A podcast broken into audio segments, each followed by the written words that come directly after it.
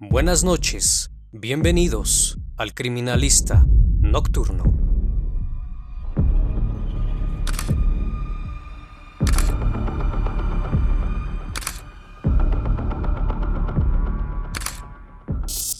Buenas noches, bienvenidos a una emisión más del Criminalista Nocturno, esperando que todos se encuentren muy bien desde cualquier parte del mundo donde sintonices este canal. Así que vamos, que la investigación debe comenzar. En cualquier parte del mundo se registran casos increíbles y a la vez inexplicables, donde sucesos extraños desencadenan una historia que queda guardada en los archivos policiales y muchas veces presenciamos cosas que van más allá de nuestro propio entendimiento, haciéndonos razonar sobre las conductas del ser humano que nos lleva a cometer actos de tal magnitud, en qué momento se pierde la cordura y hace que los humanos cometan actos despreciables y muchas veces monstruosos.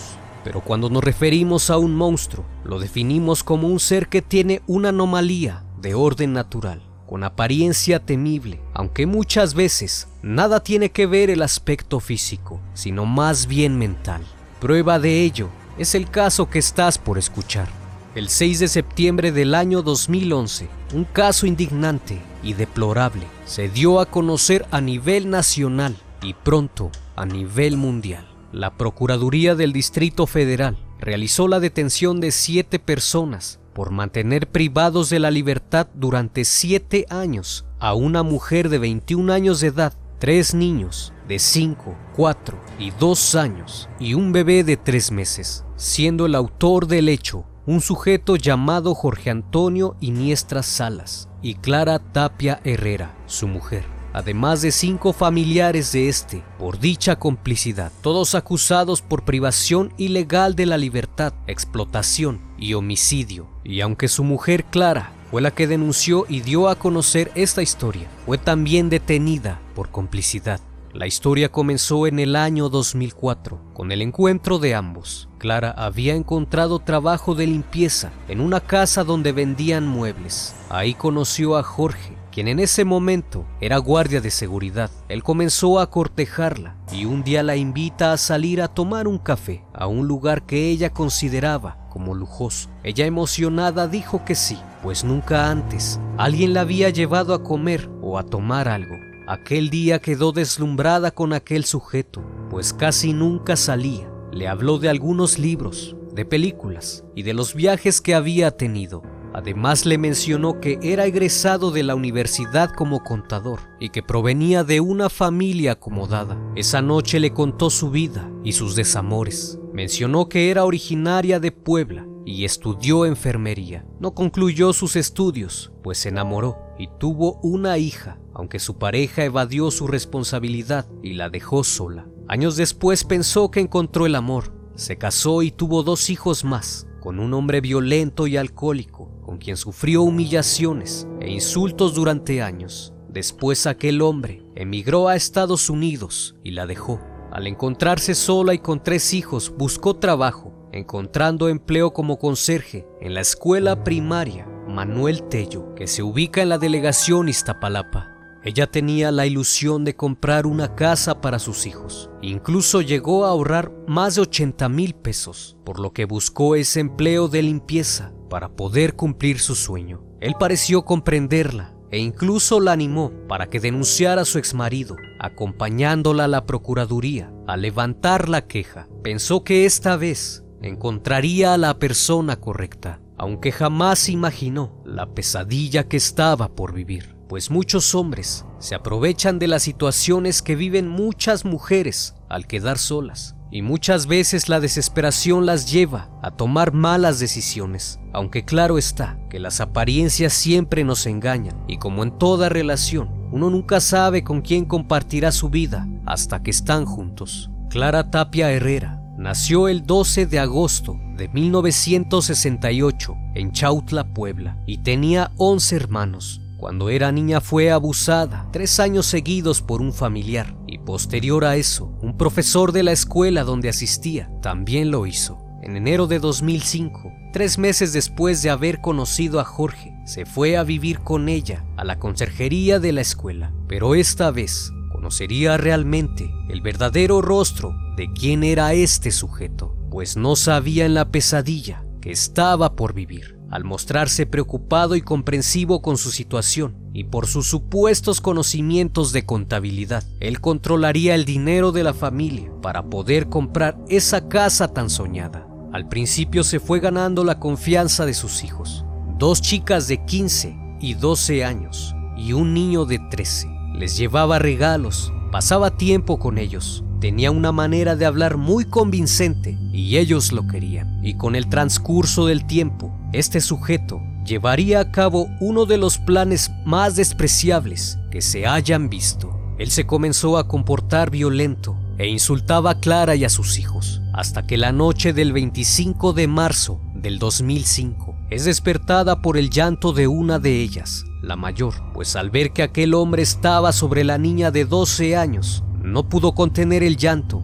y espantarse por lo que estaba viendo. En ese momento Clara se levanta y llena de coraje pensó en hacer algo, pero debido al miedo se paralizó y no supo qué hacer. Él le dijo que todo estaba bien, mencionó estar enamorado de la niña y que era una relación normal, que él había tenido amigas que tuvieron a sus hijos desde los 13 años y que no pasaba nada, pues era algo normal en la clase media, además de que si lo denunciaba, las autoridades no harían nada, pues cuando realizan la denuncia no les creen. Inesperadamente, ella le cree y no hizo nada, cayendo en el juego de este sujeto. Fue entonces que convenció a Clara para que las tres fueran sus esposas, mientras que el niño lo obligaba a trabajar y darle todo el dinero de lo que ganaba, obligándolo a recolectar cartón y venderlo. Si no cumplía con las ventas, lo ataba en la azotea y lo dejaba ahí toda la noche, además de golpearlo y someterlo a extensos castigos,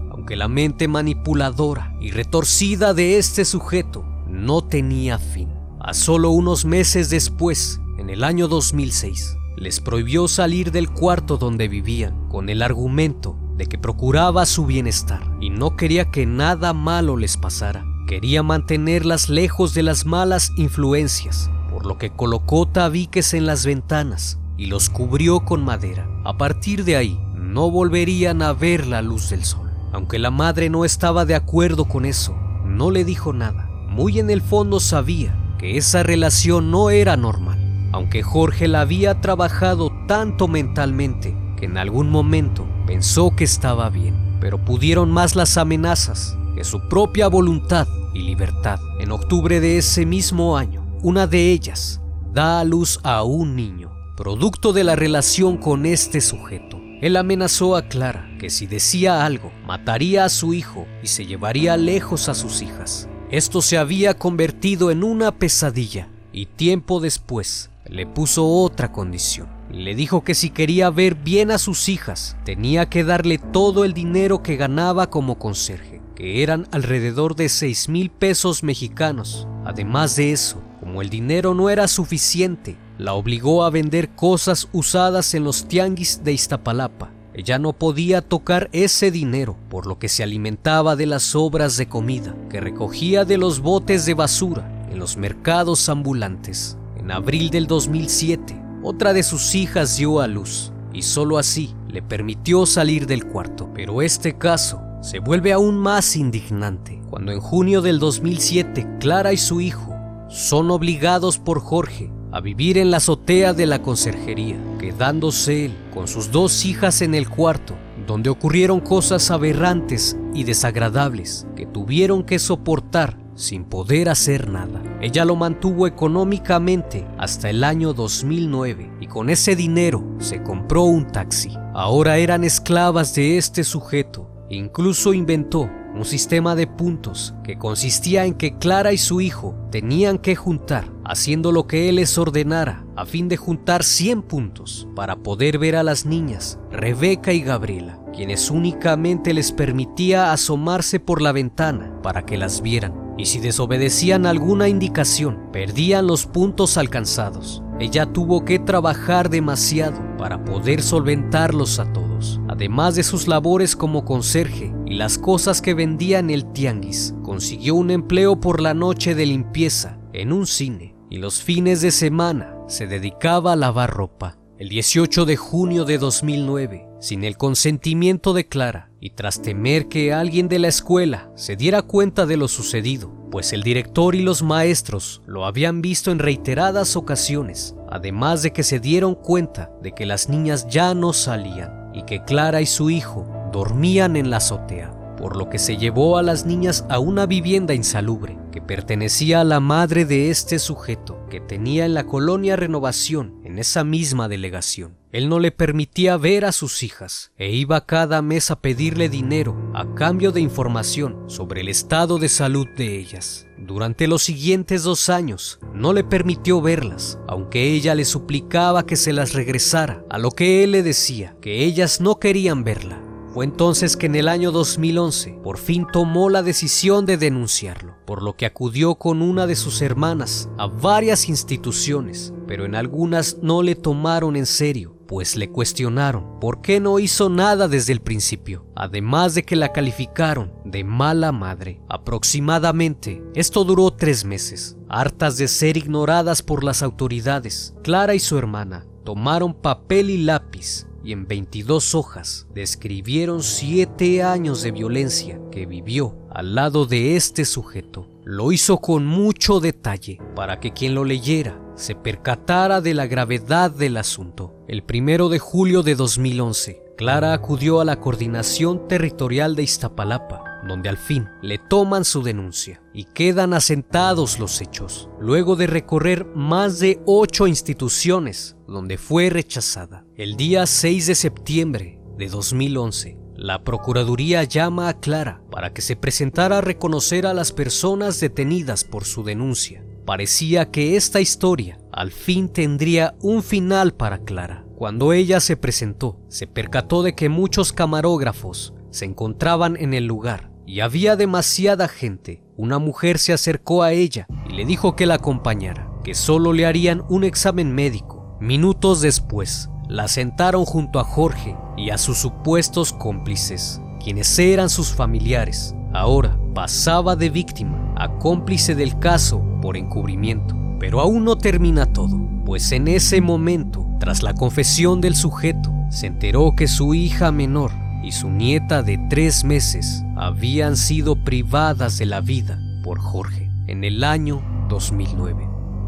Ahora era presentado ante los medios de comunicación como el monstruo de Iztapalapa, quien en ese entonces contaba con 32 años de edad y era taxista, afirmando que sus actos habían estado motivados porque Clara la madre de sus hijas le gustaba verlas en diferentes posiciones. Lo peor de este caso estaba por escribirse, pues aún faltaba su confesión. Debido a los abusos, procreó cinco niños con ambas mujeres. Entonces relató que en una ocasión una de ellas se asomó por la ventana y como no tenía permitido hacerlo, la golpeó con un palo hasta que se cansó. Luego se percató que no tenía funciones vitales y al no saber qué hacer, le colocó a la bebé, quien era hija de su hermana, en el pecho para poder revivirla, pero ante la desesperación terminó asfixiándola. Posterior a eso metió ambos cadáveres en una bolsa de plástico y la guardó durante un mes debajo de la cama, pero no soportaban el olor, a pesar de haberles puesto cal lo que comenzó a pensar cómo deshacerse de los cuerpos. Fue así que en complicidad de sus familiares, quienes estaban enterados del acontecimiento, le ayudaron a trasladarlos hasta la autopista, donde tiraron los cuerpos. Anterior a esto, en el año 2009, ya había una investigación sobre este caso, pues dichos cuerpos fueron encontrados al borde de la autopista, pero no pudieron ser identificados, debido a que el menor no había sido registrado, por lo que en el año 2015 Jorge Antonio Iniestra Salas recibió una sentencia de 241 años al comprobarse ser el autor intelectual del crimen y de otros cargos más. Clara Tapia Herrera también fue enviada a prisión debido a que durante siete años no hizo nada para impedir los abusos de su pareja y tras el testimonio de su hija, donde claramente e increíblemente que parezca, defendía a este sujeto, por lo que de igual forma la madre fue encerrada por complicidad. Sin embargo, El 5 de septiembre de 2013, Clara fue absuelta y salió del Centro Femenil de Readaptación Social de Tepepan. Los familiares de Jorge Antonio fueron sentenciados a 20 años y 18 años por complicidad y delito agravado. Un caso sumamente indignante por donde quiera que se mire, pues por una parte se puede entender que Clara es una víctima más, pero por otra parece cómplice y responsable de los acontecimientos, pues una madre o un padre siempre buscan el bienestar de sus hijos, procurando que nadie les haga daño. ¿Hasta cuánto puedes permitir que las situaciones se te salgan de las manos? ¿Qué tanto daño puede guardar una persona en el transcurso de su vida que vive victimizada todo el tiempo pensando que de verdad lo merece? ¿Hasta dónde permites que un hombre te humille? Como siempre lo menciono, Debemos estar alerta en todo momento, sin dejar pasar por alto nada, recordando que debemos actuar en el momento para evitar este tipo de situaciones. Si bien puedo entender una cosa, que muchas veces las autoridades no hacen nada y son culpables de que los ciudadanos no se sientan seguros y muchas veces ignorados. Pero uno siempre debe ejercer sus derechos, por eso son servidores públicos y ellos están al servicio de la población. Insistan siempre, incomódenlos, ese es su trabajo. Por otra parte, hasta cierto punto es entendible pensar en cómo después de siete años la madre denunció a este sujeto y por lo cual no atendían su demanda. Pero es demasiado indignante cómo las autoridades, a pesar de la gravedad de las cosas, no muevan ni un solo dedo ni siquiera son capaces de orientar a las personas para poder presentar correctamente una denuncia o a qué institución deben acudir, pues puedo mencionarte varias instituciones a las que acudieron y de todas ellas fueron ignoradas. Claro está que si algún familiar de alguno de ellos estuviera en esa situación, de inmediato montarían un operativo o que algún candidato a la gobernación estuviera en campaña lo harían, no con el fin de ayudar, y hacer su trabajo, sino con fines lucrativos para poder favorecer su posición ante la sociedad. Sé que muchas veces sentimos que estamos solos, pero la realidad no es así. Afuera hay muchas personas que también están dispuestas a ayudar, aunque sea el simple hecho de acompañarte a denunciar, pero nunca permitas que te amenacen. ¿Qué hubiera pasado si ella hubiera comentado esto a alguien de confianza? Esto se pudo haber evitado. Desde el punto de vista psicológico, es comprensible que haya dejado pasar tanto tiempo, pues hay algo que se le conoce como indefensión aprendida o desesperanza inducida, que se refiere a una condición psicológica en la que la víctima de violencia aprende a creer que está indefensa y que de ninguna forma tiene control sobre la situación en la que se encuentra y llega a pensar que cualquier cosa que haga es inútil, por lo que la víctima permanece pasiva frente a una situación dañina, aunque tenga la posibilidad de cambiar las circunstancias. Hay personas que pasan situaciones muy difíciles, muchas de ellas denuncian, la gran mayoría no lo hacen y se callan, pero si está en tus manos cambiar el destino de tu vida, cambiar ese fragmento de tu vida, toma valor y denuncia. Espero que el video haya sido de tu agrado y que este caso nos sirva como una gran reflexión y enseñanza. No olvides suscribirte y dejar tu like. Esto fue El Criminalista Nocturno. Nos vemos pronto.